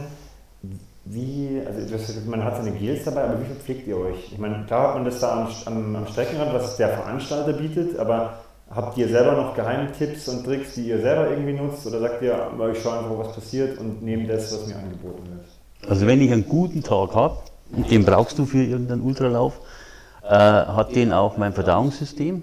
Das bedeutet, ich kann eigentlich alles essen, was die da haben. Ich nehme Gels mit. Klar, äh, du musst immer auf den Zuckerspiegel irgendwie schauen. Aber ob das dann Salamibrote sind oder Wiener Würstel oder wie beim UTMB, wo ich ca. 20 Snickers gegessen habe, ist dann egal. Hauptsache Energie rein und äh, Brennstoff ist da und weiter geht's. Wenn, also ich habe es ja schon erlebt, also wenn das System nicht mitmacht, dann ist einfach Ende. Das ist so wie wenn du dein Auto nicht mehr tanken kannst. Dann Und dann ist nichts. ja auch schwierig, die Energie dann vom Magen-Darm-Trakt irgendwie überhaupt ins, Genau. ins Körpersystem zu bringen. Ja, wenn das dann nur in die Kannst du Büsche auch geht. alles essen da, wenn du da unterwegs Also bist? bei mir war es in den ersten Jahren so, dass ich eigentlich mich aufs Gel beschränkt habe und nicht so, äh, ganz, ganz wenig an die Verpflegungspunkte. äh, der Matze, der als Zuhörer, den muss ich mal lachen drüber. Also beim UTMB äh, habe ich äh, an Verpflegung aufgenommen 35 Gels. Okay. Äh, ja, Aber es ist, also, sonst es ist immer noch wenig, wenn ich überlege, was ich mir in so eine Gelflasche beim Ironman reintue. In Also mit- Stunden. also ich finde 35 Gels, also gut, ich frage mich dann, wenn man so das 20. aufreißt, ähm, dass es dir dann nicht wirklich einmal zu den Ohren rauskommt und du sagst, nee, da kann ich nicht mehr. Aber ähm, es, also ich hätte mir jetzt, also ich hätte mir fast mehr vorgestellt, auch für die Zeit. Du bist ja 33,5 Stunden, ja, jede Stunde eins. Okay. Und das hat aber auch gereicht, sagst du. Also in dem Jahr hat es mir gereicht. Mittlerweile äh, Aber kombiniere das ich war auch das gute Jahr, ne? Oder war Das war das, Ja, das, okay. das war das gute, ja. Und jetzt kombiniere ich aber Gels plus, äh, was der Veranstalter anbietet. Was ich gern mag, ist eine Suppe äh, äh, oder ja, Salami, was halt, äh, je nachdem, was, was da ist. Also ich habe das auch nicht das Problem vom Magen her, ich kann eigentlich fast alles reinstopfen, was da ist. Aber ich brauche da nicht so viel. Jetzt ist im Gespräch mir vorher noch ein Punkt gekommen, der hatte ich auch so ein bisschen schon im Hinterkopf. Äh, Jetzt ist es mal so ein bisschen angeschnitten worden über dieses Thema, ja, heute hat jeder seine Stecker dabei und es ist auch nicht mehr so leicht, da bei dem UTMB einen Platz zu bekommen und es ist auch irgendwie, früher waren es kleinere Events, es wird alles immer größer. Mein Eindruck ist schon, dass dieses Traillaufen mittlerweile extrem boomt. Also dass immer mehr Leute das machen, dass es auch viel bekannter geworden ist. Ähm, Das heißt natürlich aber auch, dass die Szene wächst, dass mehr Geld drin steckt für Firmen auch, dass für Veranstalter natürlich auch das Ganze lukrativer wird. Wie seht ihr dieses Thema, sage ich mal, Kommerzialisierung der Ultra- oder Traillauf-Szene? Also merkt ihr da was über die Jahre? Wie ist da eure, eure Meinung, euer Standpunkt dazu? Also du merkst es ganz deutlich, wenn du versuchst zum Beispiel beim Eiger Ultra einen Startplatz zu bekommen, der ist erstens teuer und zweitens sind die in zehn Minuten voll. Okay. Also das ist ja fast schon, Ähm, hat schon fast schon Rotcharakter. Da muss man ja. dann sitzen und wirklich direkt sich anmelden. Oder sie Ja, machen jetzt haben so schon umgestellt, Losverfahren, Okay. äh, wie Cortina war ich mal, da ist es ein Lauf bei den drei Zinnen, das ist das Gleiche. Das Schöne ist, dass es immer noch ganz tolle Läufe gibt, wo kaum einer hinfährt. Also ich war jetzt zum Beispiel letztes Jahr nicht in Cortina d'Ampezzo beim Lavaredo Ultra Trail, sondern ein paar Kilometer weiter im Valle di Zoldo beim Dolomiti Extrem. Familiär, günstig und eine Traumlandschaft. Ja, dann muss ich nicht bei den ganz Großen starten. Warum? Beim ganz Großen ist La Sportiva dahinter. Das wird ganz groß äh, herausgebracht. Die Kleinen haben das nicht. Aber die machen eine schöne Strecke. Wie findet man die Kleinen? Muss man die kennen? Gibt es dann da Foren oder gibt es diesen Kalender oder wie? Zum Beispiel bei den Duftkalender habe ich das gefunden. Jetzt habe ich schon, also ich habe es jetzt gerade so rausgehört zumindest, dass du schon sagst, okay, du würdest gerne, wenn es geht, irgendwie schon diese kleineren Veranstaltungen oder die familiäreren zumindest eher unterstützen. Ähm, das bringt mich aber gleich zur nächsten Frage. Was, was habt ihr denn noch vor? Also was wollt ihr noch machen? Sollen da eher nochmal so irgendwelche richtig großen Bretter kommen aus so bekannten Läufen? Äh, sollen es eher kleinere Events werden? Äh, wollt ihr selber ein Event organisieren? Also was, was habt ihr in dieser Szene noch vor? Also es ist wirklich so, es gibt wunderbare Läufe noch außerhalb dieser kommerziellen. Äh, ich habe vorher gesagt, das, äh, zum Beispiel mitgemacht vom Eiger, wo es dort, sitzt und wie äh, äh, Ironman. Also diese, diese schnelle Anmeldung da. Das, das geht da irgendwo jetzt am Sack, äh, dass die, oder du musst dich schon im Dezember entscheiden, was mache ich im, im Herbst. Mhm. Äh, ich weiß gar nicht, wie geht es mir dann dabei, dann musst du wieder Rücktrittversicherungen und so weiter, das, das ist eigentlich zu blöd. Und äh, der Chiemgau ist jetzt zum Beispiel so ein Lauf, wo man mit 50 am Start steht. Äh, es, es gibt schöne Sachen, die kann man in den Foren entdecken. Es gibt auch noch neben der DUF-Kalender gibt es noch von äh, Marathon for You auf der Seite, gibt es einen Trailrunning-Kalender, äh, sind auch die kleineren drin. Ähm, ja, es ist dir fast so blöd, an diesen Highlights zu teilzunehmen. Also am UTMB äh, das ganze äh, Verfahren nochmal mitzumachen. Also ich kenne mich jetzt nicht ganz gut aus, aber ich weiß, dass es mittlerweile so ist, man muss ja auch so Qualifikationsrennen irgendwie einbringen, glaube ich, dass man da überhaupt starten darf. Und dann ist ja auch noch nicht garantiert, dass man überhaupt einen Startplatz bekommt. So ist es. Es ist jetzt zum Beispiel beim UTMB seit äh, zwei, drei Jahren ist es schon so, äh, dass die, ähm, also es gibt Punkte mhm. und äh, der Veranstalter, der Punkte liefern will, muss an die UTMB-Familie zahlen. Okay. Äh, um Punkte vergeben zu dürfen ja. und da haben sich einige ausgeklingt. Und jetzt äh, wird es also, du musst auch weitere Reisen auf dich nehmen. Äh, es gibt nicht mehr so, in Deutschland gibt es was, äh, Zugspitz Ultra Trail vergibt keine Punkte, die haben sich ausgeklingt. Okay. Und äh, klar, äh, es gibt auch den Satz, es muss jeder mal Ultra-Trailläufer zum UTMB aber der Aufwand wird da enorm. Was kostet so ein Starter? Was hat es jetzt aktuell gekostet? 180. Okay, das hätte ich jetzt viel teurer erwartet, ähm, aber dann muss man natürlich noch die Reise und das Ganze, also das ist ja schon mit... Oder 250, ich kann es aber es ist immer noch, also ein Ironman kostet mal gut 600 Euro. Da sind wir deutlich drunter. Deutlich drunter. Da sind wir deutlich drunter. Aber es, wie gesagt, es gibt noch andere, jetzt, wenn ich jetzt äh, gerade an UTMB denke, äh, es gibt den UTMR jetzt seit drei, vier Jahren, das ist ein Ultra Trail um Monte Rosa. Okay. Äh, der ist noch klein, mhm. eine kleine Familie, der macht die Lizzie Hawker, ist äh, eigentlich eben, Ultra Trail, äh, Ultra Läufer bekannt. Nein, Lizzie Hawker ist zum Beispiel äh, Engländerin, die den UTMB äh, als Siegerin gefinisht hat okay. und äh, auch den Spartathlon. Okay. Und sie äh, lebt jetzt da? Oder? Die äh, lebt in der Schweiz okay. und die organisiert jetzt zum Beispiel diesen Lauf. Es, es gibt nur so Nischen, äh, wo man, und da kannst ohne Quali sogar, da kannst du dich bewerben und sagst äh, Bergerfahrung und so weiter mhm. und so fort. Was ist, was ist euer persönliches Ziel jetzt in, weiß ich nicht, in 2020, aber vielleicht auch einfach noch in, in eurer noch bevorstehenden Traillaufkarriere. Macht ihr noch konkrete Ziele oder sagt ihr, ich lasse es auf mich zukommen und entscheide spontan? Ja, also wir haben äh, beide ein Angebot angenommen, mit der größeren Gruppe heuer nach Korsika zu fahren okay. und auf dem Restonica Trail 100 plus 5, 105 Kilometer sowas zu laufen. Das ist ein Wettkampf. Und da fahren wir mit einem Bus, das sind acht Mann, das wird sicher ein ganz spannender Ausflug mit der Fähre rüber. Und dann äh, wollen wir da laufen. Hast du ja wieder dein Inselerlebnis quasi? Ja, ja, genau. Nee, ich wollte da schon immer mal hin. Okay. Mein nächstes Ziel ist jetzt wieder der Transgran Canaria. Das ist so meine Lieblingsinsel, mhm. wo ich also Meer, Wälder, Berge, alles habe, Strand. Äh, und den Adamello Ultra Trail, den habe ich letztes Jahr aufgegeben. Das ist ein wunderschöner 100 Meiler im Hochgebirge. Äh, und zwar jetzt total klein, keiner kennt ihn, aber von der Landschaft her eine Wucht ist im Nationalpark Stilfserjoch. Kennst du vielleicht? Also ich kenne nur das Stilfserjoch. Ich kannte bisher das nur als Passstraße, ja, aber ja. es ist ein unglaublich, okay. unglaublich also schöne Bergwelt. Ja, da möchte ich nochmal hin. machst du noch Pläne? Du hast ja gesagt, du hast ja gesundheitlich musstest Ja. du ein bisschen zu, danach zurückstecken. Aber wie sieht es bei dir aus? Sagen wir so, ich bin ein äh, äh, paar Monate auf Eis gelegt worden. Äh, ich habe Gott sei Dank keinen Herzinfarkt gehabt. Äh, es, ich bin mit vier Bypässen davon gekommen. Und auf dem habe ich dann wieder aufgebaut. Mir geht es wunderbar. Eigentlich ist reduziert halt von der Leistung, äh, von, vom Tempo, Leistung weniger. Äh, ich habe meine Ziele auch. Das Korsika ist jetzt speziell, äh, wo wo wir wieder zu acht unterwegs sein werden freuen wir uns schon riesig drauf. Und zwischendrin äh, gibt es ein paar Läufe. Und ich habe eine Gutschrift eben, wo ich gerade gesagt habe, vom UTMR.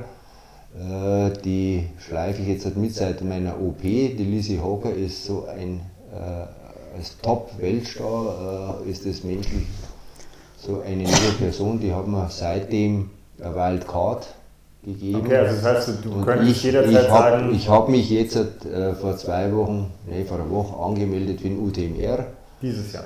Für dieses Jahr wieder. Ich war schon zweimal angemeldet äh, und äh, es, hat, es hat nicht sein sollen bis jetzt. Und das ist eigentlich äh, mein Traum, äh, wenn ich gesundheitlich gut drauf bin, dass ich da hinfahre. Okay. Wann Ein Ziel haben wir noch vorher. Äh, Ganz kurz, wann ist der, wann ist der, Der Lauf Ja. wäre äh, das erste Septemberwochenende und der ist äh, hat 170 Kilometer mit 11.000 Höhenmeter. also noch um, mehr. Um Es den, geht immer noch um, mehr. um den Monte Rosa rum und ich, wie gesagt, ich war einmal schon dort, also jetzt nicht, äh, mich hat die Landschaft fasziniert. Okay. Es ist so geil, die Landschaft, äh, wo ich gesagt habe, äh, ich möchte es probieren. Ja. Schön, jetzt habe ich unterbrochen. Wir haben ein, ein Ziel gemeinsam. Der Junut. Ja, ja. Das ist in Schweden. Im, Im April, das ist der Jurasteig. Jura? Jurasteig ist ein Qualitätswanderweg. Aber das ist, ist nicht in. und der Lauf heißt Junut Jurasteig Nonstop Ultra Trail. Okay. Es findet im April, immer am 1. Aprilwochenende statt, geht auf diesen Jurasteig, das sind 239 Kilometer, kann das sein? Ja. okay. Nonstop. Von wo nach wo? Von Dietfurt nach Dietfurt. Das ist ein Rundkurs. Rundkurs. Das ist ja gar nicht weit von hier. Nein. 239 Kilometer. Ja, es ist ein Qualitätswanderweg. Wieder, Und- wieder Panoramaweg. Ja, aber halt ein Rundkurs. Und ähm, da gibt es halt die Geschichte, ich habe den schon ein paar Mal versucht. Und da kann man bei 170 aufhören.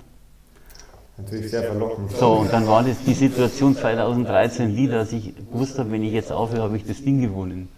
Und mein, so oft gewinnst du einen Ultralauf nicht in deinem Leben. Dann habe Aber ich aufgehört. aufhörst? Weil die anderen, die mit mir in der Spitze waren, sind weitergelaufen. Ja.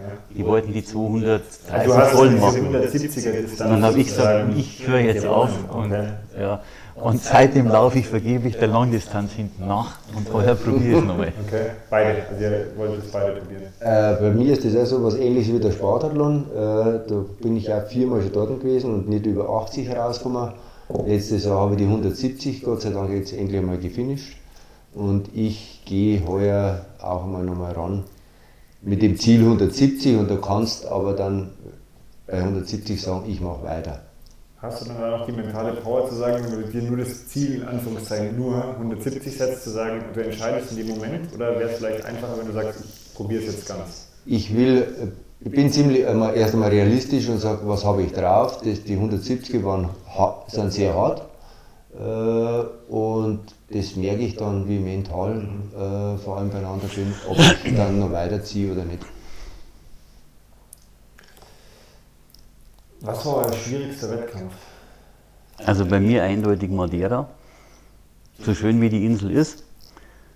Das sind 115 Kilometer mit gut 7000 Höhenmetern, aber die spezielle an Madeira sind die Stufen. Es gibt da un Treppen. Ja, also zum Teil in Fels, der dann rutschig wird in der Nacht, zum Teil aus Rundhölzern, die entweder morsch sind oder komplett unterspült, wo du überhaupt nicht mehr weißt, wo du da hintreten kannst. Und ich habe dann halt unglaubliche Schmerzen in den Oberschenkeln gehabt und Krämpfe und habe meine Frau angerufen und habe gesagt, du, ich muss aufgeben, das war bei Kilometer 95 und sie hat dann gesagt, zieh's durch, ich bin rückwärts die Downhills runter, aber ich kam dann irgendwann ins Ziel. Es ging. 25 Stunden irgendwas habe ich gebraucht.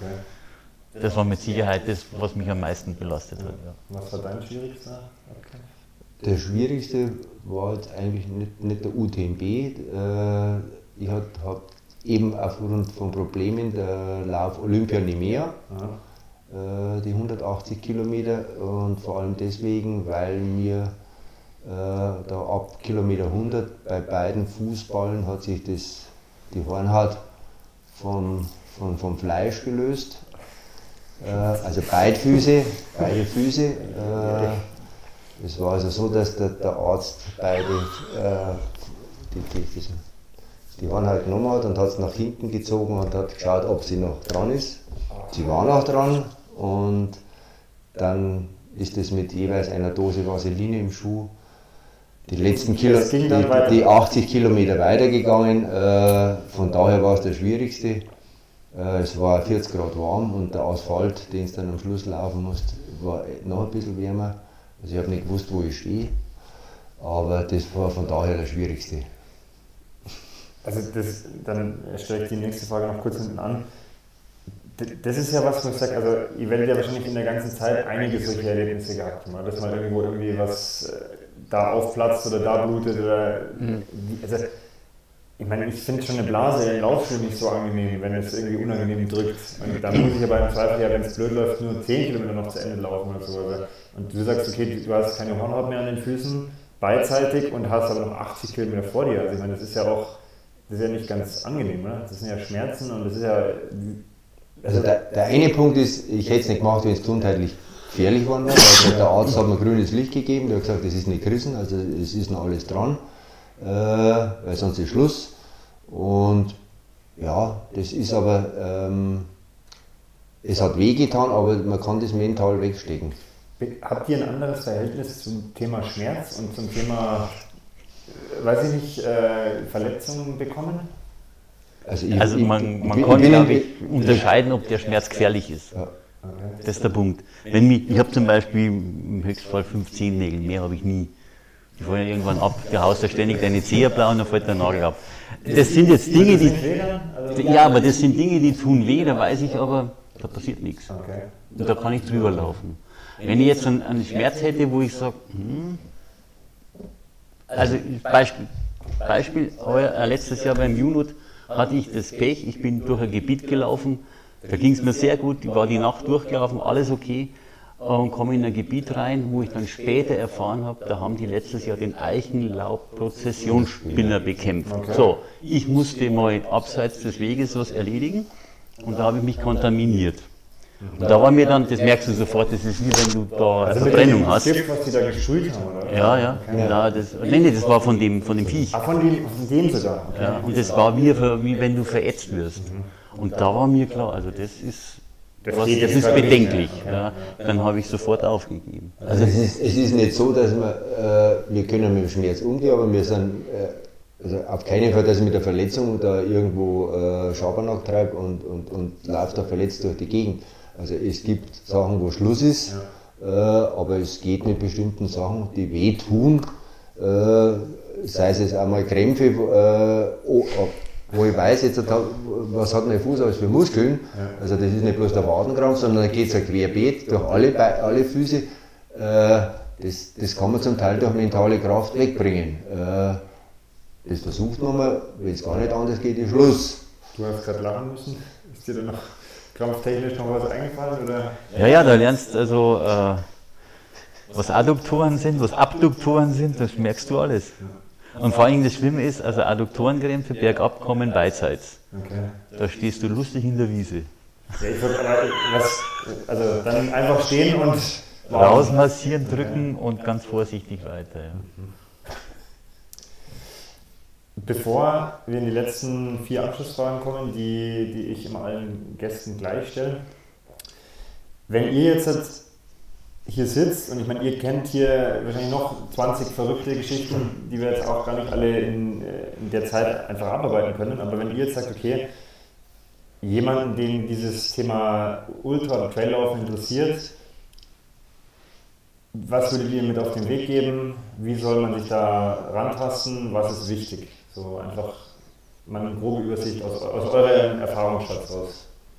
Also ich würde sagen, einfach mal um zu zu erkennen, worüber wir da reden. geh mal im Bayerischen Wald, lauf mal den Goldsteig, äh, 20, 30 Kilometer, da machst du einen Gipfel nach dem anderen, einschließlich großer Aber, da hast du Trails, da hast du Downhills, da hast du eigentlich alles, was Traillaufen ausmacht. Wenn dir das gefällt, wenn deine Muskulatur mitmacht, deine Sehnen, dein ganzer Körper, dann kannst du dranbleiben, dann kannst du auch in die Alpen gehen.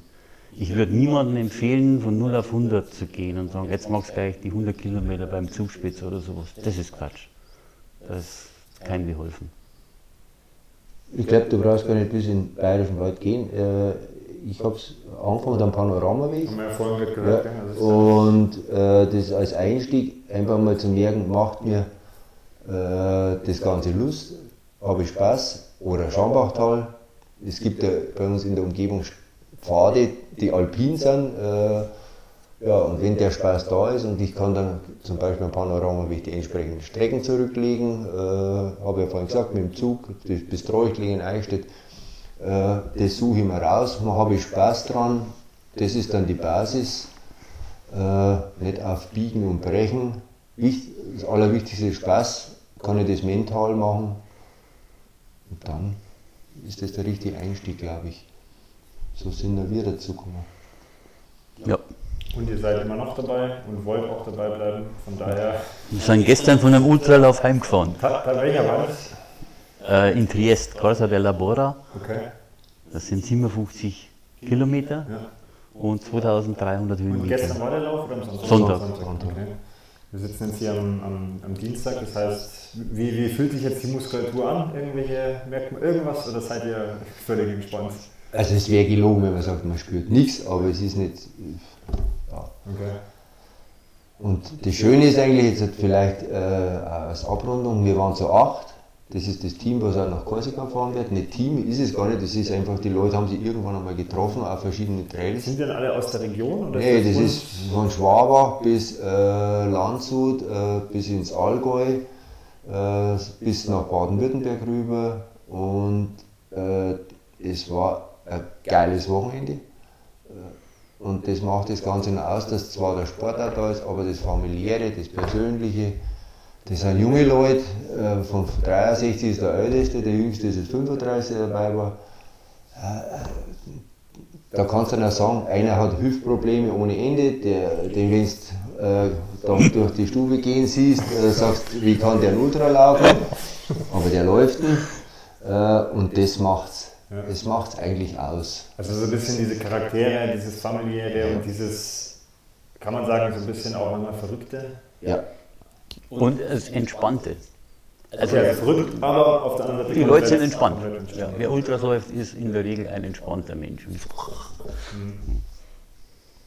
Trailrunning Ultra. Ja. Also die andere, vielleicht den Satz, äh, die Ultraszene auf der Straße, ich bin ja äh, zum Teil auch, äh, das hat sich der Martin gespart, 24-Stunden-Läufe im Kreis oder 6-Stunden-Läufe oder so ich sagen. Äh, das hab, ich habe hab da mal reingeschnuppert und Ja. ich kenne auch die, diese Szene, die dann Spartathlon ist, äh, beziehungsweise ja diese Ultraläufer auf der Straße und, Ja. und Stundenläufe.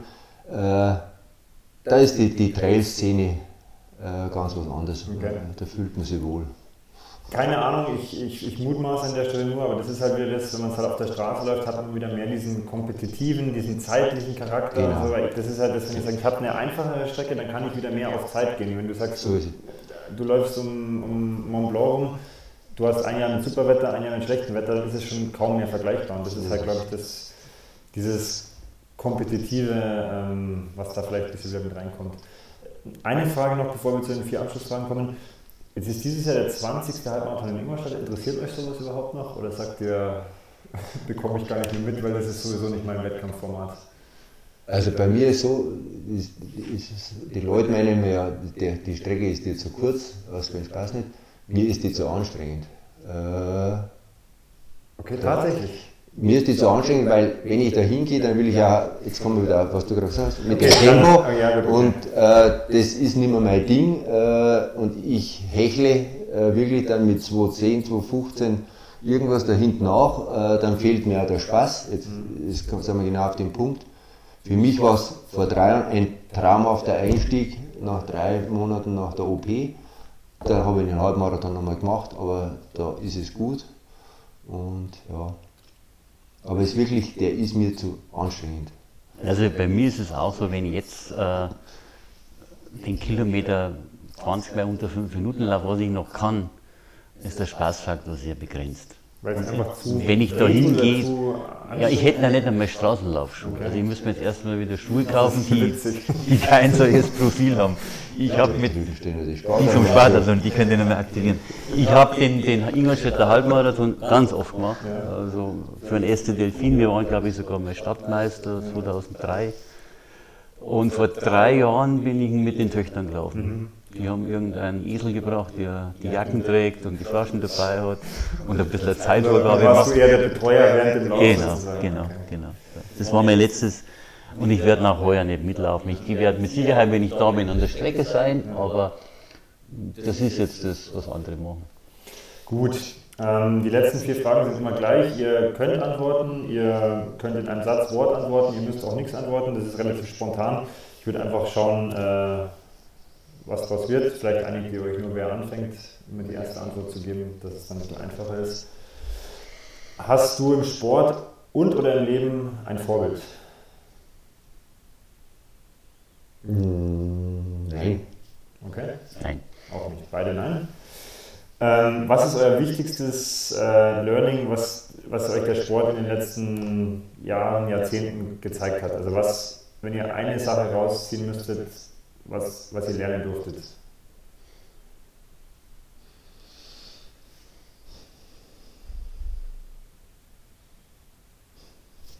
Never give up. Okay, also niemals aufgeben, es geht immer irgendwie weiter. Kann ich mir eigentlich anschließen, ja. Okay. Drei Tipps für unsere Zuhörer. Also wir wissen es immer nicht genau, wer uns zuhört. Wir sind ein Lauftreff. Also gehen wir mal von laufinteressierten Zuhörern aus. Einfach drei, drei eure drei besten Lauftipps. Also für mich macht das, was Spaß, was dir Spaß macht. Äh, Wenn es dir keinen Spaß mehr macht, lass es bleiben und geh in die Natur. Eins zu eins. Eins zu eins, okay. Man sieht schon, ihr versteht euch auf mehreren Ebenen. Ähm, ich mache es immer so, äh, das habe ich mir fest vorgenommen, dass ich das so durchziehe. Ich sage jetzt schon vielen Dank fürs Gespräch. Wir haben eineinhalb Stunden uns super unterhalten hier am, am Küchentisch. Danke, dass ich hier sein durfte. Danke für eure Einblicke. Auch wenn ich glaube, dass es wahrscheinlich noch genügend andere Geschichten gibt, die es, die es zu erzählen gibt. Ähm, ihr könnt, dürft vervollständigen, und damit wären wir am Ende, Laufen ist. Eines der schönsten Dinge, die einem geschenkt sind, wenn wir es lang genug noch machen dürfen. Mhm. Laufen ist. Teil, ganz, ganz wichtiger Teil von meinem Leben. Vielen Dank für eure Zeit. Gerne. Gern.